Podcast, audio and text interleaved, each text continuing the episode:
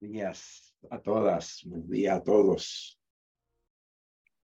No quiero quedar atrás en esto de la conexión con las plantas, también mostrar mis plantas, esta en particular, una sobreviviente, seca, botada, rota y hoy floreciente y creciente, como diciendo, si se puede, adelante, dime qué te hace falta para caminar. Y ahí va ella, insólitamente recuperándose después de haber estado completamente desahuciada. Es mi orgullo. Eso fue porque intenté hacer un, un bonsai y la verdad el experimento salió muy mal nada, a veces se acierta, a veces se hierra. Y en este caso, no sé cómo ni de qué forma, no fue con mis competencias, ella dijo, voy a vivir porque sí, y ahí va. El tema que quiero compartir con ustedes tiene que ver con algo que apareció en la mañana en las distintas apariciones, presentaciones ustedes fueron haciendo. Y que tiene que ver con la pregunta de, y después que termine este programa, ¿a qué me dedico? ¿Cómo uso y a dónde encauso todo lo que he aprendido? Tiene que ver con un comentario que hace mucho rato atrás, algunos participantes, igual que ustedes, frente a la pregunta ¿Qué se llevan de este programa? Respondieron. Y la respuesta, siendo buena, nos resultó insuficiente.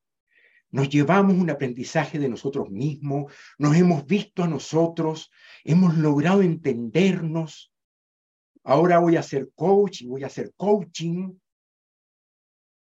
Pero faltaba una parte.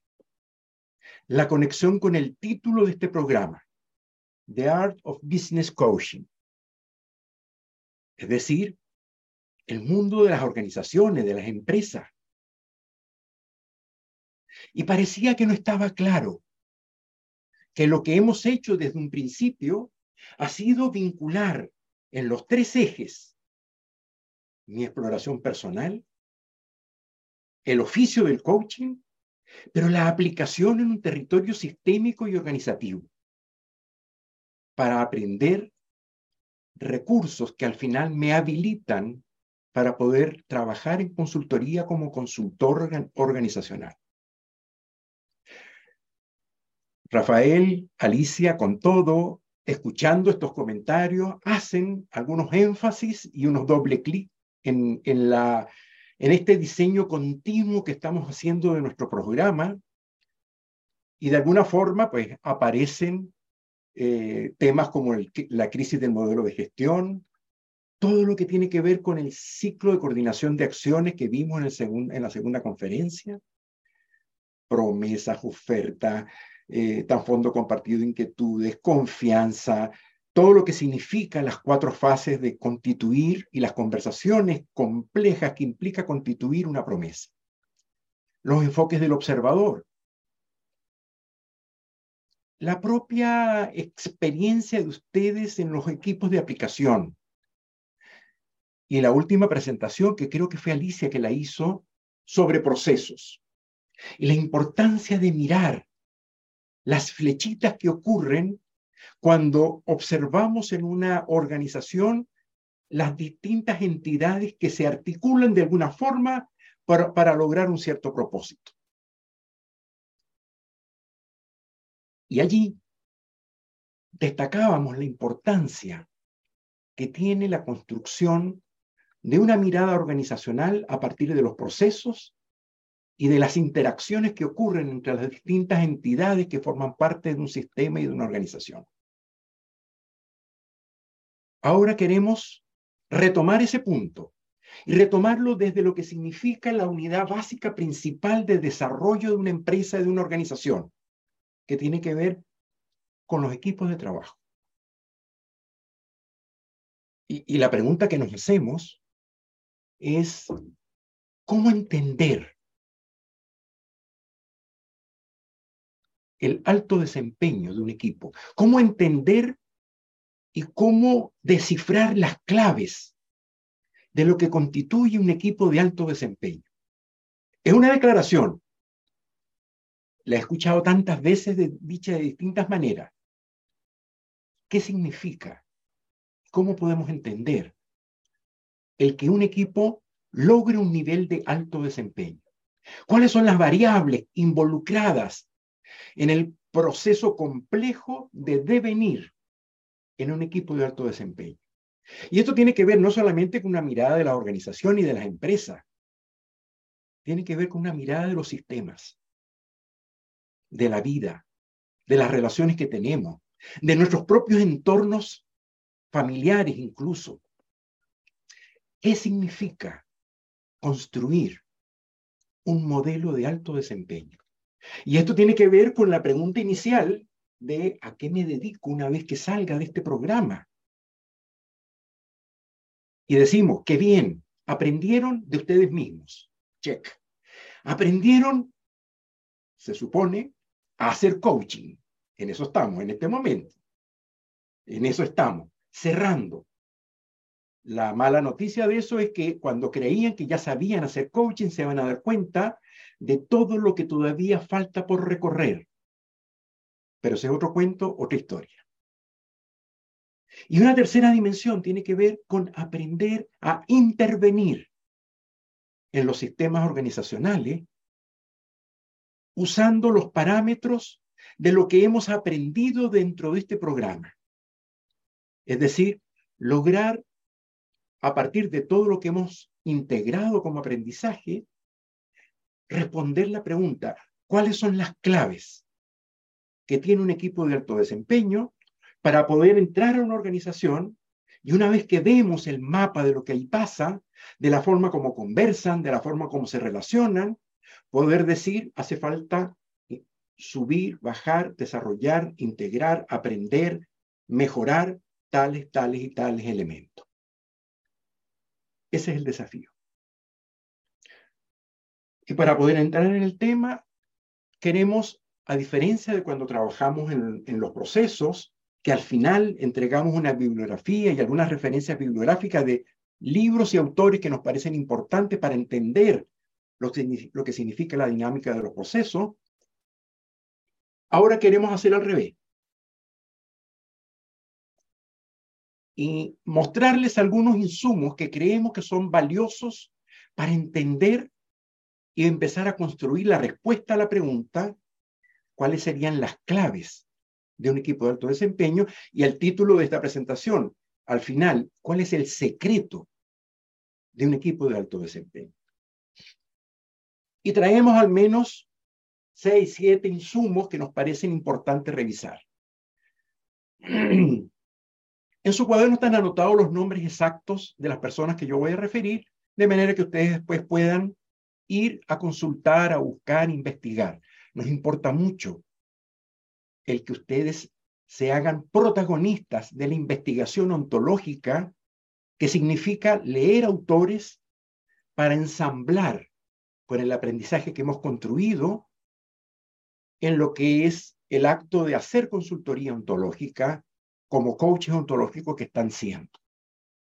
La primera, el primer insumo que nos parece importante lo traemos de la mano de un autor llamado Stephen Johnson, ha escrito varios libros, libros importantes, libros que son bien impactantes, sistemas emergentes, vidas conectadas, hormigas, neuronas, ciudades y software, un libro que habla de la diversidad sistémica de las organizaciones y de la manera como se conectan, la conectividad dentro de los sistemas.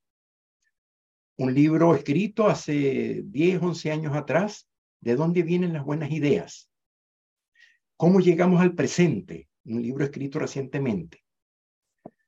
Es un autor que piensa los sistemas piensa la forma en cómo la sociedad se ha ido articulando desde la revolución industrial para acá, y llega a la siguiente conclusión.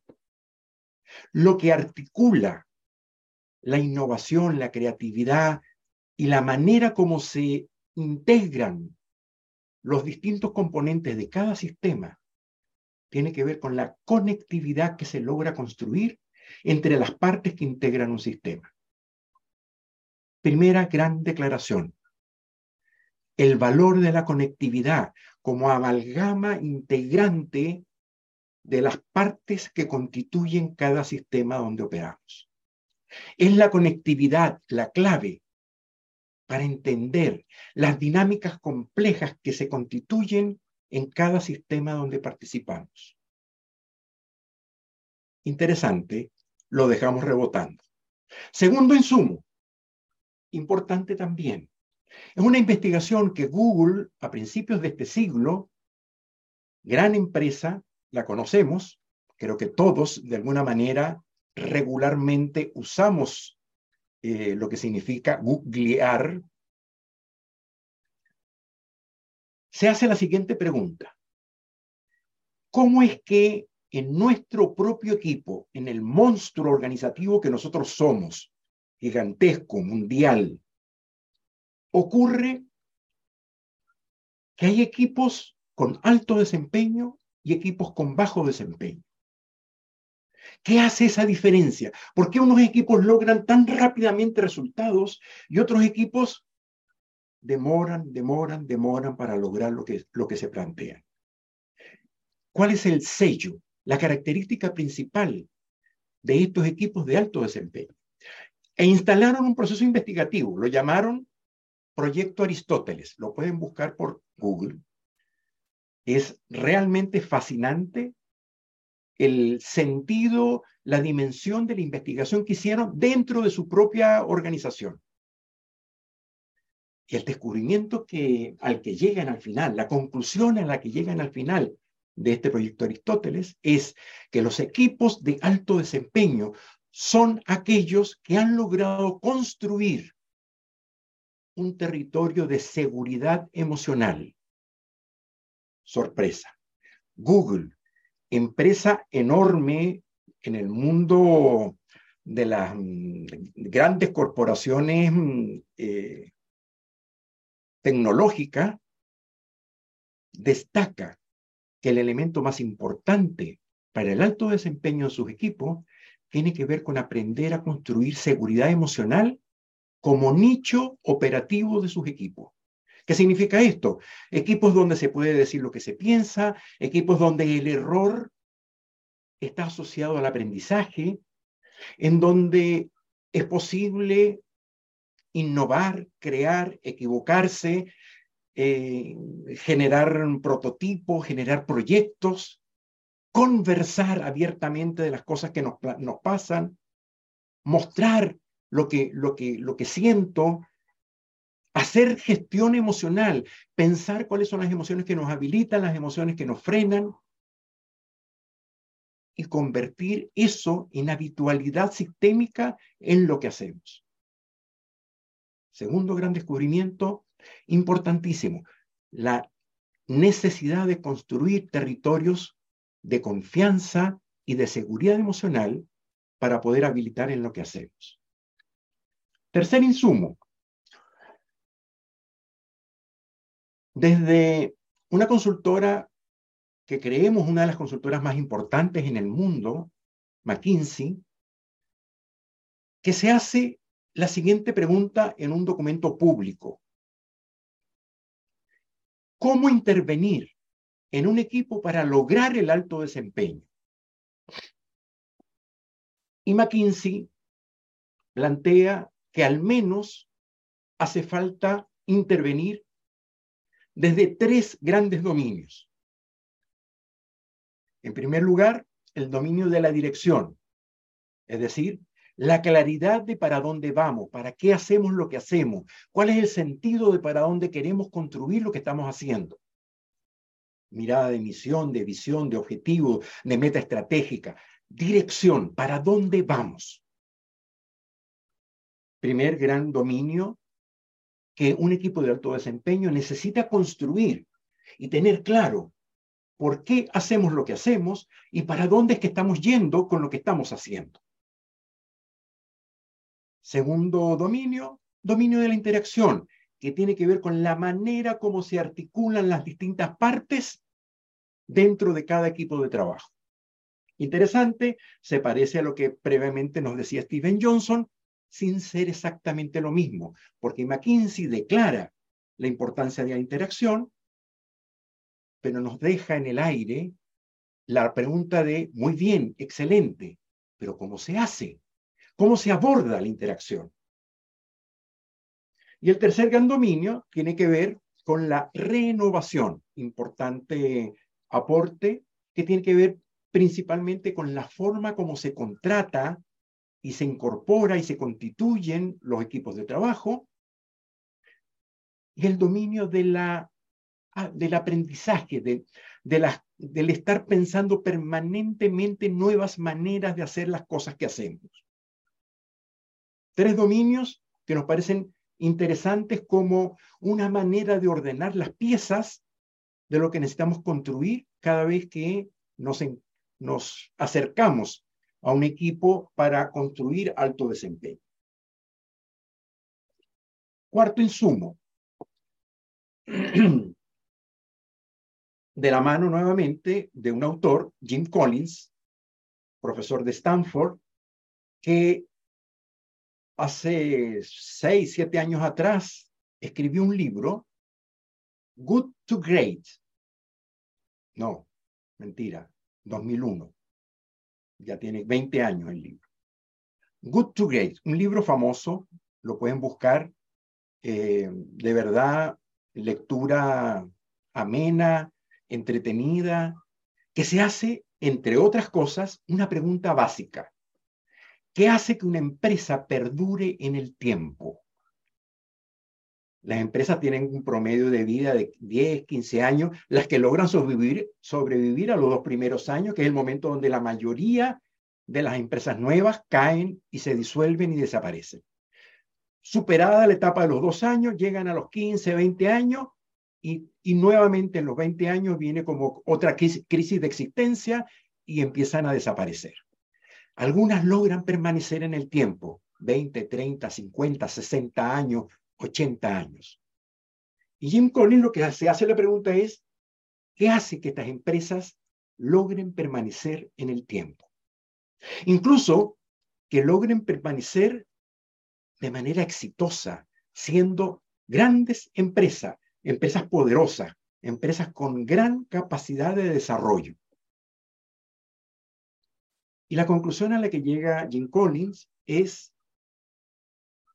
tiene que ver con la manera como se constituyen los equipos directivos. Es decir, equipos directivos diversos, en donde no solo se contrata a los especialistas de la industria de cada una de las empresas, sino además buscamos especialistas de industrias distintas que traen formas de pensar y de mirar de forma diferente. Y esto trae una clave que es muy importante y es que no basta la habilidad técnica, y es importante, para constituir los equipos. Es fundamental la habilidad para tener y desarrollar competencias genéricas y competencias conversacionales.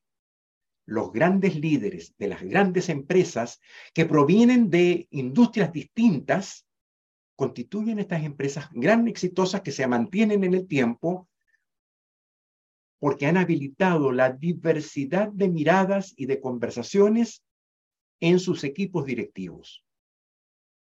Y lo vemos.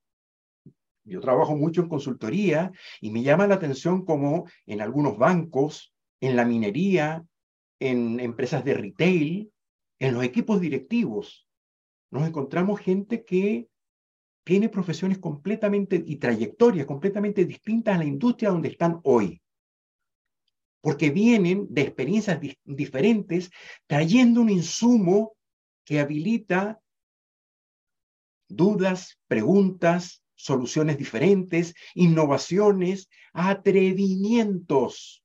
Porque al final, lo que hace que la empresa permanezca y permanezca como una empresa exitosa, tiene que ver con atreverse a hacer giros estratégicos que permiten y habilitan los cambios a tiempo Nokia, ejemplo clásico, que comenzó siendo una empresa de cuero, haciendo zapatos y cartera y correa, terminó haciendo teléfono a través de un proceso de mutaciones, de giros estratégicos.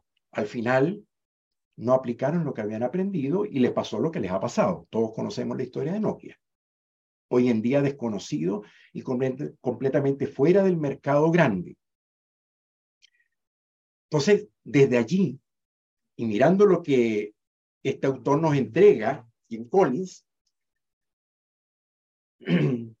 nos damos cuenta que el dominio de la renovación de la que hablaba McKinsey es un dominio particularmente importante, incluso casi que piso para poder construir dirección.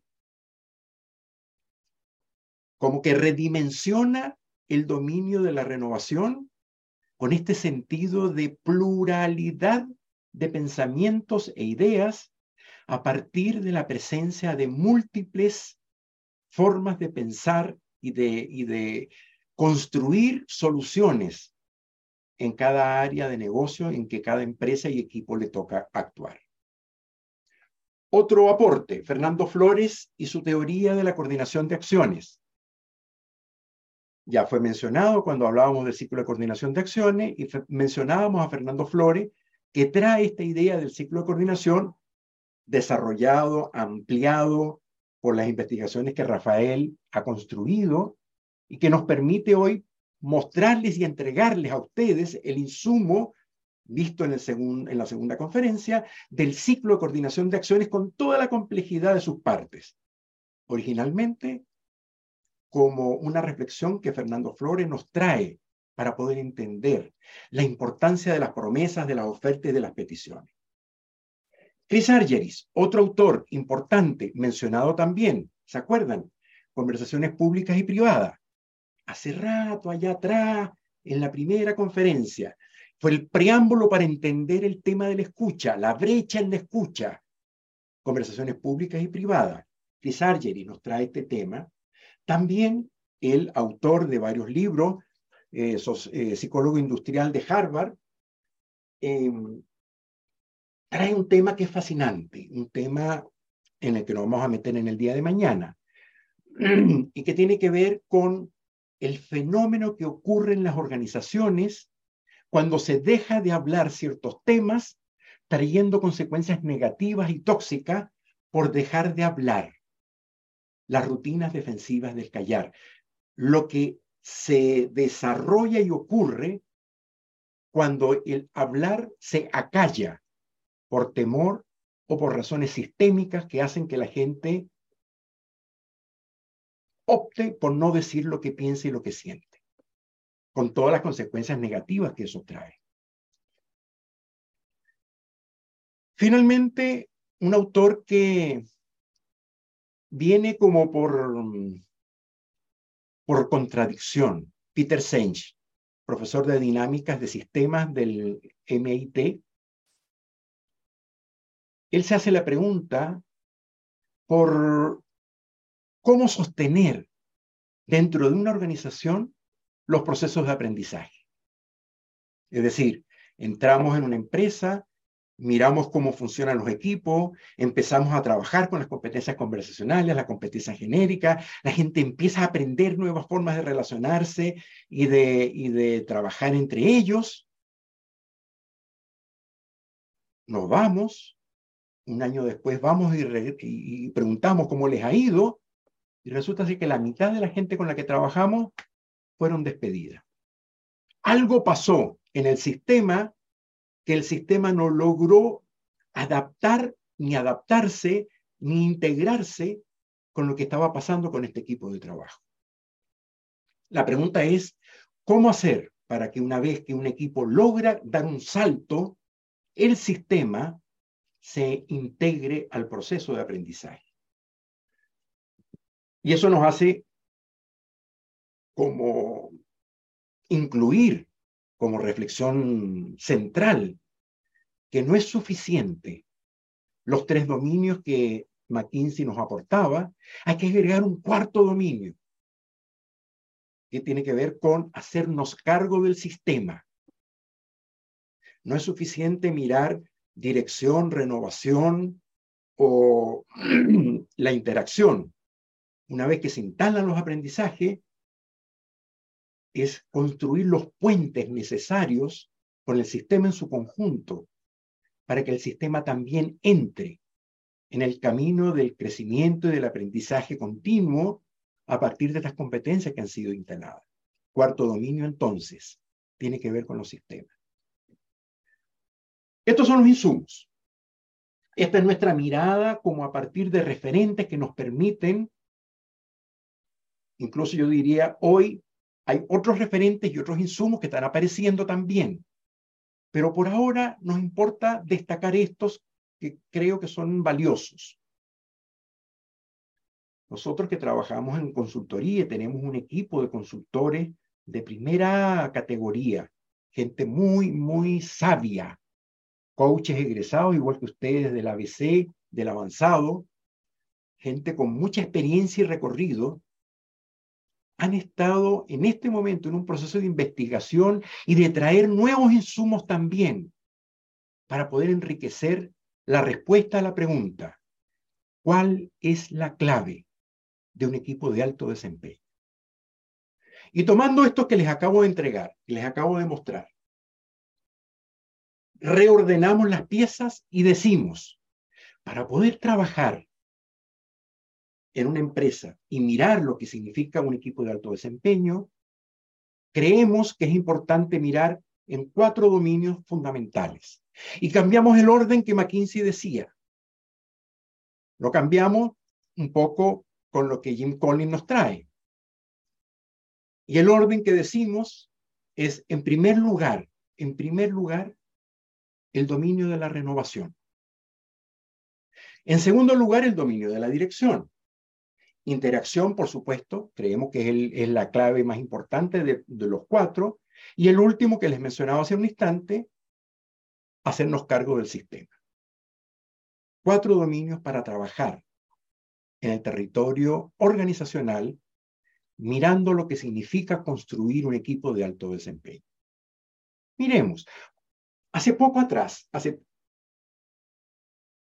15 días, 20 días, trabajando en una empresa internacional europea con sede en América Latina en varias, en áreas, en varios países, perdón. Conversando con con el gerente general y su equipo, tenían diseñado para la semana pasada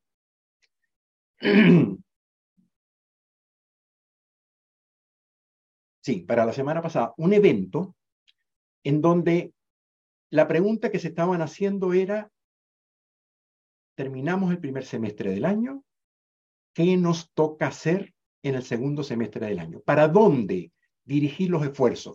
¿Cuál va a ser el foco para llegar a las metas que establecimos para el 2023, usando lo que nos queda de semestre de año a partir de los recursos que tenemos y las posibilidades que se abren?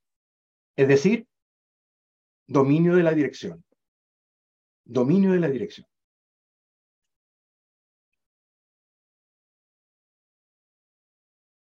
Y les pedimos que postergaran la conversación.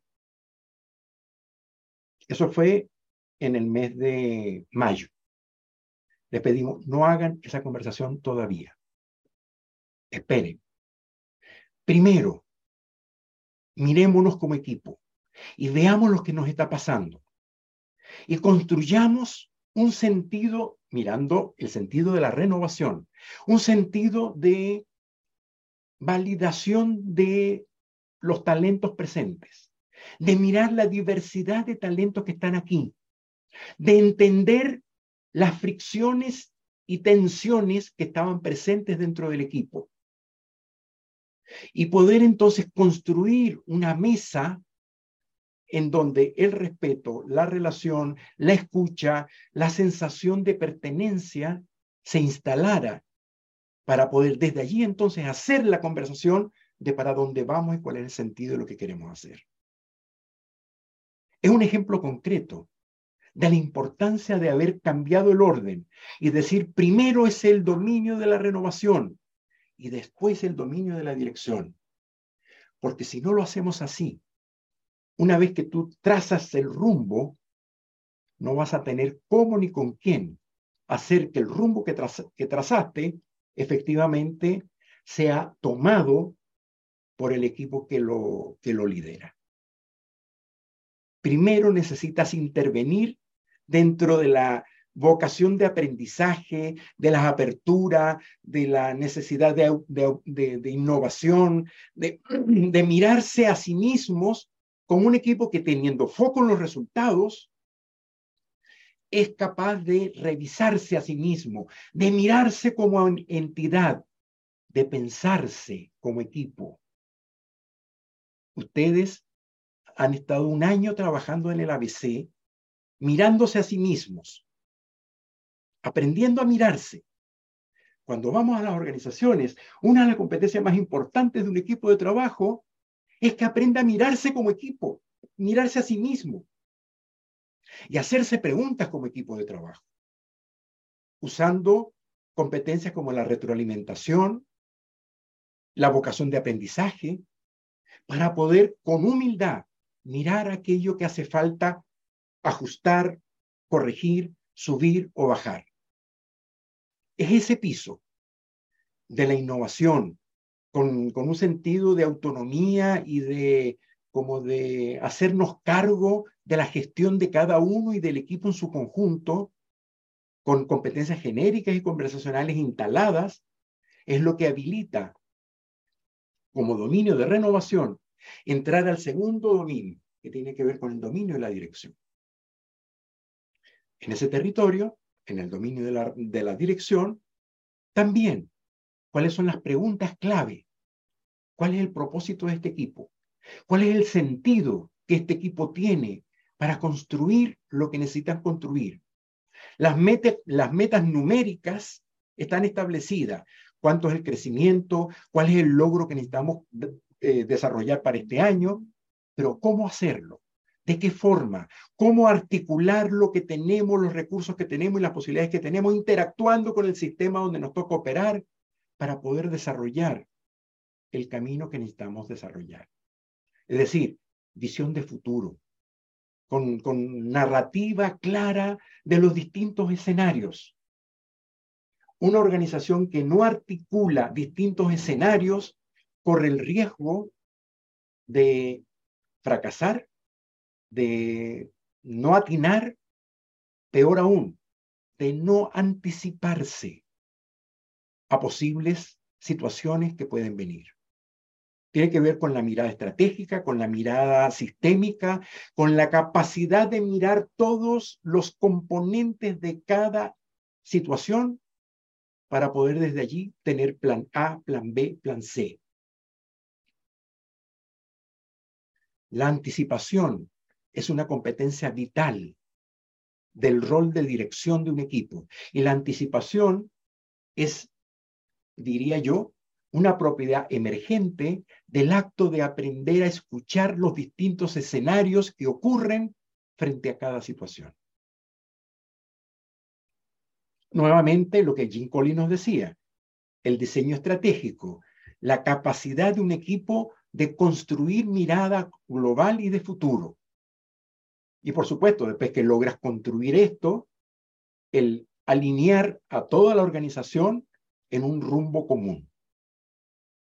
Hoy Microsoft acaba de construir una alianza con una gran empresa de inteligencia artificial. Yo creo que nadie sabe muy bien para dónde va este nuevo matrimonio. ¿Cuál es exactamente las, los resultados esperados? Porque de partida todavía nadie sabe muy bien cómo es que la inteligencia artificial va a terminar impactándonos en todo lo que hacemos. Pero anticipadamente se están poniendo en la carretera de lo que viene, haciendo esta alianza estratégica en este momento para empezar a construir preguntas que nadie se está haciendo para poder desde allí mirar posibles respuestas y escenarios. Y esa es mi interpretación. A lo mejor ellos están más claros en para dónde van y qué es lo que quieren hacer. Pero en todo caso son como movidas que tienen que ver con pensar lo que viene, pensar hacia dónde vamos. La petrolera Shell, característica por su capacidad de armar escenarios. Y es lo que le ha permitido sobrevivir. Curiosamente, Shell hoy está vendiendo en toda América Latina las estaciones de, bombas de gasolina, las estaciones de venta de gasolina. Extraño. ¿Qué está pasando? ¿A dónde está apuntando Shell, que es un especialista en construir escenarios para distintas decisiones estratégicas de futuro? Es pensar más allá de lo inmediato, de lo evidente, y construir como capacidad de dirección el para dónde queremos ir, misión, visión de cada empresa. Nos sorprende a veces cuando vamos a las empresas y preguntamos, el equipo directivo reunido completo, un ejercicio que hemos hecho, por favor escriban desde su interpretación la misión y visión de la empresa. La primera mirada es así como, ¿qué? La misión y visión de la empresa. Escriba la misión y visión de la empresa a la cual usted pertenece. Y, después contrastamos las distintas redacciones que cada quien escribe. La importancia de hacer que la misión y visión sea letra viva y que además permita unificar el foco de trabajo y de acción. Tercer dominio, la interacción. Para nosotros el dominio más importante de los cuatro desde nuestra experiencia, desde el recorrido que hemos hecho, es, creemos, el foco principal para construir un equipo de alto desempeño. Los dos anteriores son fundamentales, la capacidad de renovación de un equipo y la capacidad de generar sentido de dirección nos permite y nos da marco. Pero en el cómo, de qué forma se desarrolla el equipo de alto desempeño, tiene que ver principalmente con la capacidad de construir una interacción que habilite que las cosas pasen. Si usted toma un equipo de alto desempeño, mediano desempeño y bajo desempeño y, y, vemos, y esto lo hemos hecho nosotros a partir de la experiencia empírica de nuestro recorrido de muchos años trabajando con organizaciones, una reunión de trabajo habitual de, un equipo de alto, bajo y medio y bajo desempeño. Le preguntamos, ¿cómo le fue en la reunión? En la de bajo desempeño, las respuestas son fastidio, otra vez, el reunionismo, ya estoy hasta aquí de las reuniones, me convocan una detrás de otra, encima de otra, o sea, no sal, mi agenda es una agenda de reuniones y por Dios, y puedo usar palabras peores que las estoy usando ahora, pero elegantemente digo, estoy agotado de tanta reunión, de tanta palabrería, y en donde al final mi trabajo se ve comprometido por la cantidad de tiempo que tengo que invertir en estas fulanas reuniones.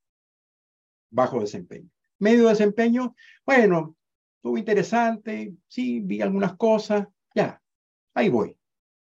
Alto desempeño. ¿Cómo te fue en la reunión? Excelente. Vi cosas que no había visto, entendí cosas que no había entendido, tenía una idea de cómo resolver, pero escuché a mi colega y me di cuenta de que había posibilidades distintas y, se me abrió una, etcétera, etcétera. O sea, voy a la reunión y el resultado es salgo con ideas diferentes y mejores de las que tenía. Tanto que al terminar la reunión pregunto, ¿y cuándo nos reunimos de nuevo? ¿Cuándo nos vamos a encontrar de nuevo? Porque me importa, porque siento que mi palabra tiene sentido y además lo que los demás me dijeron me llegó, me tocó y me permitió transformar cosas que estoy haciendo de mejor manera. Son entretenidas. A veces duras, pero entretenidas. Tienen sentido. Ustedes a quienes les toca liderar a veces equipos de trabajo y reuniones, pregúntense, ¿qué dice su gente de las reuniones que ustedes dirigen? ¿Salen así o salen aburridos? Interesante. Lo dejo como, como exploración. Es un territorio para explorar. Es decir, para nosotros es como mirar en las organizaciones el cómo se vive en las reuniones nos permite entender algo que está pasando en esa reunión del equipo de alto desempeño. ¿Qué pasa? Que la gente se entusiasma y sale con esas ganas y con esas ideas nuevas. ¿Qué ocurrió allí? Le preguntamos, ¿y qué fue el líder que hizo que esa reunión? No, no, no, no, no, no, no hay un líder, no, no es alguien. Todos, todos estuvimos siendo parte, nos constituimos y lo hicimos. De hecho, cuando vamos al inicio, en las reuniones, si podemos ir y sacarle una foto al inicio y una foto al final, nos damos cuenta que al inicio, ahí en, los tres, alto, bajo y mediano desempeño, hay como una puesta en escena de inicio, y cuando vamos al final, en la fotografía final de la reunión, en la de bajo desempeño, las ideas son casi que las mismas que se conversaban al inicio. Cada quien atrincherado en su postura. Y en la de alto desempeño, nos conseguimos que al final las ideas que se debaten no son las que se decían al principio. Cada quien ha construido nuevas interpretaciones y nuevas maneras de entender a partir de escuchar al otro. Interesante. Las interacciones que ocurren entonces a partir de esta dinámica diferente en el equipo de alto desempeño tiene un sello. Y aquí usamos a Steven Johnson en el insumo que decía anteriormente. El sello que logra hacer que esta interacción dinámica permita y habilita las nuevas ideas tiene que ver con la alta conectividad que ese equipo construye para poder conversar las cosas que necesita conversar.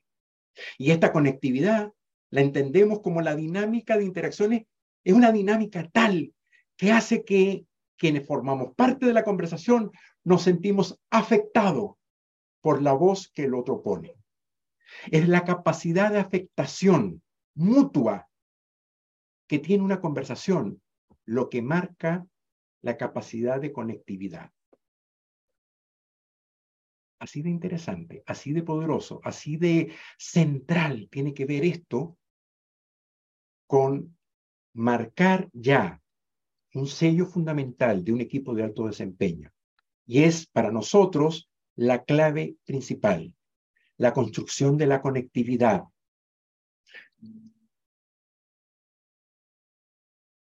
Si miramos en el OSAR, ¿recuerdan el OSAR? Este fenómeno que estoy viendo en un equipo de trabajo, que tiene que ver con la conectividad derivada de la dinámica de interacciones ocurrida que ha afectado a todos los participantes de la reunión.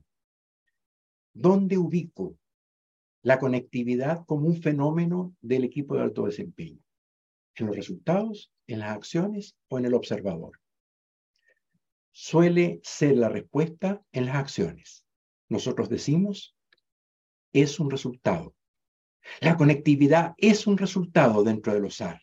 Y esto nos permite entonces empezar a hacerle preguntas a la conectividad desde las acciones que la habilitan y desde los aprendizajes y sellos de liderazgo y de equipo que constituye el observador que está haciendo ese equipo para hacer esas acciones y obtener este resultado. ¿Y cuál es la competencia más importante? Y aquí pueden usar el chat. ¿Cuál es la competencia más importante de las competencias que hemos aprendido en el programa que habilita que la conectividad, en los términos que le he explicado, pueda ocurrir. ¿Cuál es la competencia más importante?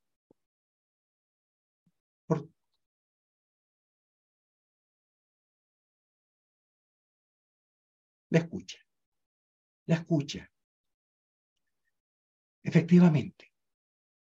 Claro, si yo les hubiese hecho esta pregunta, esta presentación y esta pregunta en, la primera conferencia, probablemente la escucha no hubiera salido tan rápidamente. Hoy ustedes han recorrido un camino y el rol de la escucha se hace hoy de todo sentido. Y la escucha tiene, desde nuestra mirada, el foco en lo que significa la doble apertura de la escucha. Que tiene que ver primero que nada con comprender a un otro, la capacidad de entender, de ponerme tus zapatos, de construir empatía, de sentir lo que te pasa, hacerme preguntas, entender las inquietudes. Ojo, entender siempre dentro del espacio de poder hacerme cargo de lo que te está pasando, incluso cuando estemos en desacuerdo. Entender no es compartir, es solo entender. Pero cuando logro entender y entenderte, se abre una conversación diferente la comprensión del otro, apertura a comprenderte. Y la otra apertura, la apertura a que tu palabra me toque, a lo que tú, a, que pueda yo cambiar mis ideas a partir de lo que tú me estás diciendo. Es decir, la apertura a la transformación, la doble apertura de la escucha, como un eje fundamental y competencia fundamental para construir conectividad. La escucha es la competencia más importante tomándola así, pero también desde el punto de vista de la corresponsabilidad. Tan importante es aprender a escuchar con doble apertura a la comprensión y a la transformación, como también es importante hacerme escuchar. Es decir, es decir, yo soy responsable que ustedes en este instante me estén escuchando. Yo me hago cargo de habilitar la escucha del otro a partir de mi manera de hablar. Y el habla se convierte entonces en una competencia vital para construir espacios virtuosos de escucha mutua. Si decimos que la conectividad es una propiedad emergente de la dinámica de las interacciones de afectación mutua en un espacio de trabajo colectivo, lo que está ocurriendo allí es que estamos comprendiéndonos y además estamos asumiendo la posibilidad de cambiar a partir de lo que tú me dices. Y eso tiene que ver con la manera como hablamos. Pero para entender la manera como hablamos, es importante puntualizar al menos los siguientes parámetros que desde el primer día que nos conocimos en la primera conferencia empezaron a ser puestos como competencias conversacionales. En primer lugar, la emocionalidad, es decir, Importa la manera como te digo lo que te digo para que tú puedas escuchar lo que te estoy diciendo. La forma como lo digo tiene que ver con la emocionalidad que estoy invirtiendo en mi forma de hablar. Acuérdense de la estrella de David, los ejes ético-emocionales, en donde en el, en el triángulo del valor aparecían emociones importantes para poder construir estas relaciones en mi relación conmigo, mi dignidad, en mi relación con el otro, el respeto que tiene que ver con la legitimidad del otro distinto, legitimar al otro distinto, reconocerlo como un, otro diferente. Y la humildad como mi emoción básica frente a las posibilidades de cambio, transformación y de aprendizaje. Y cuando íbamos a la cadena del tiempo, en el presente, la construcción de la confianza frente a los miedos, la paz frente al resentimiento cuando miro mi pasado, o la ambición cuando pienso en el futuro y lo que viene, como contrapartida de la resignación y de las emociones tóxicas que nos inhabilitan para construir posibilidades. La emocionalidad como un gran piso para mi hablar. Segundo, el equilibrio entre la proposición e indagación, la importancia de en cada equipo de trabajo, en cada reunión, mirar la cantidad de veces que se usa la indagación. Solemos ser propositivos, indicativos, instructivos y estamos todo el tiempo diciendo por dónde hay que hacer, para dónde hay que caminar y se nos va la vida con esta mano y este dedo diciendo qué es lo que hay que hacer. Enfoque único, enfoque múltiple, ¿se acuerdan? traer las competencias del enfoque múltiple, que tiene como característica más importante la competencia de indagar y de construir la indagación como una manera de habilitar, hablando, que el otro aparezca. El equilibrio necesario en el equipo de trabajo entre indagación y proposición. Este es un tema que sorprende a los equipos de trabajo y a los líderes. Cuando tú le preguntas, ¿qué tanta indagación usas en tu conversar? ¿Qué? Sí, ¿cuántas preguntas usas? ¿Qué tanta pregunta usas y se dan cuenta de su tremenda incompetencia e insuficiencia en el uso de la indagación como un recurso de hablar para que el otro aparezca. No voy a entrar aquí en los detalles de lo que significa indagar y de cómo indagamos y de las preguntas poderosas. Tienen, han tenido un año entero para practicar esto. El poder de la indagación como una forma de conversar para habilitar que mi equipo aparezca y construye empoderamiento, sentido de pertenencia.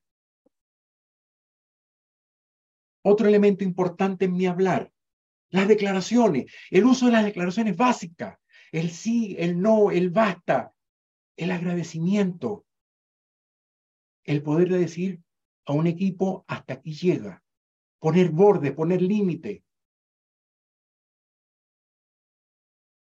poder incluso decir qué bien lo que estás haciendo, reconocer, validar.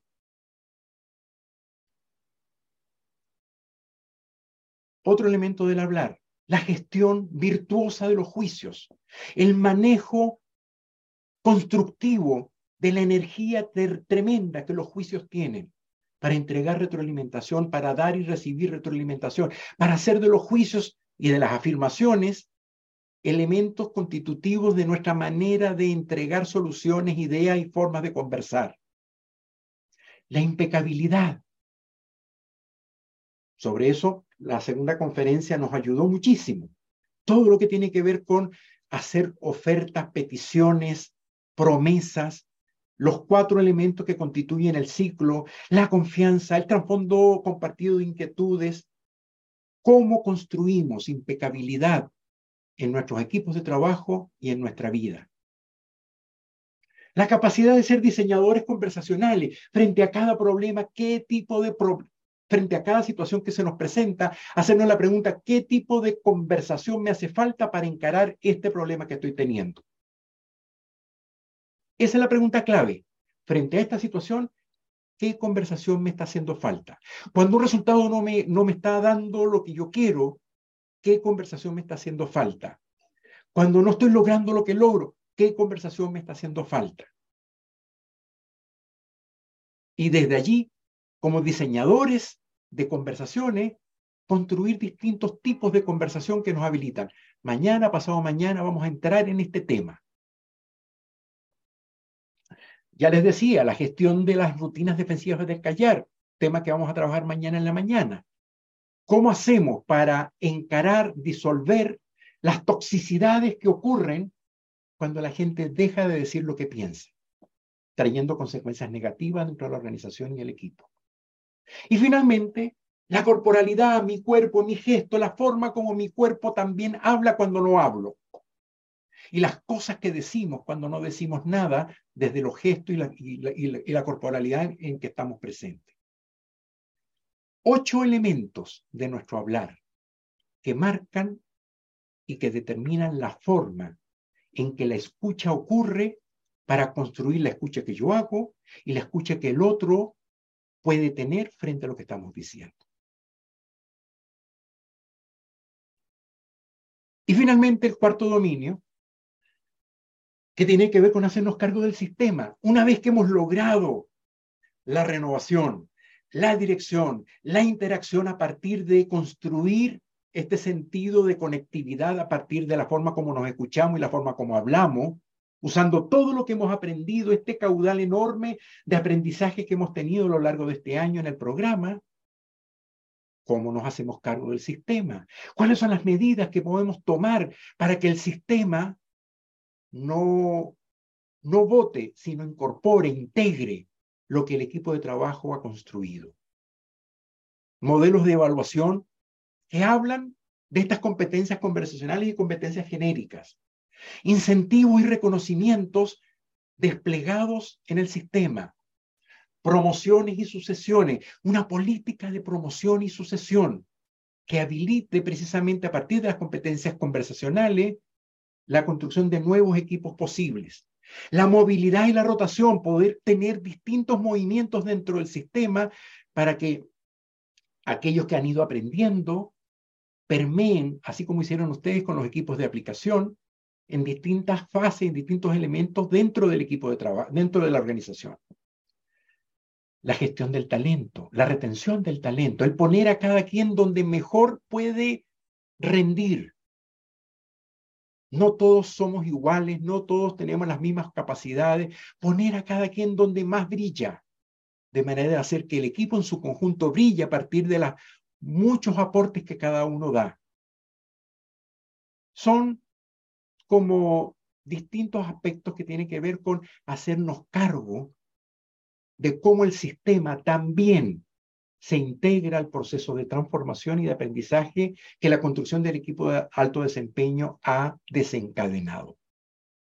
Cuatro dominios, cuatro grandes pilares para entender las claves de un equipo de alto desempeño y que me da el insumo para poder intervenir dentro de las organizaciones. Regreso a mi pregunta y con esto termino. Regreso a la pregunta inicial.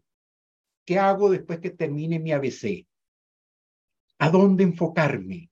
Pues aquí tengo. Voy a ser coach, aprendí de mí, voy a hacer coaching, pero también puedo intervenir en las organizaciones con este modelo que les estamos entregando. Cuatro dominios para empezar a trabajar dentro de las organizaciones incluso más allá, en todos los sistemas en los que nos toca interactuar. Es el desafío, es nuestra invitación, ha sido nuestra promesa. Muchas gracias.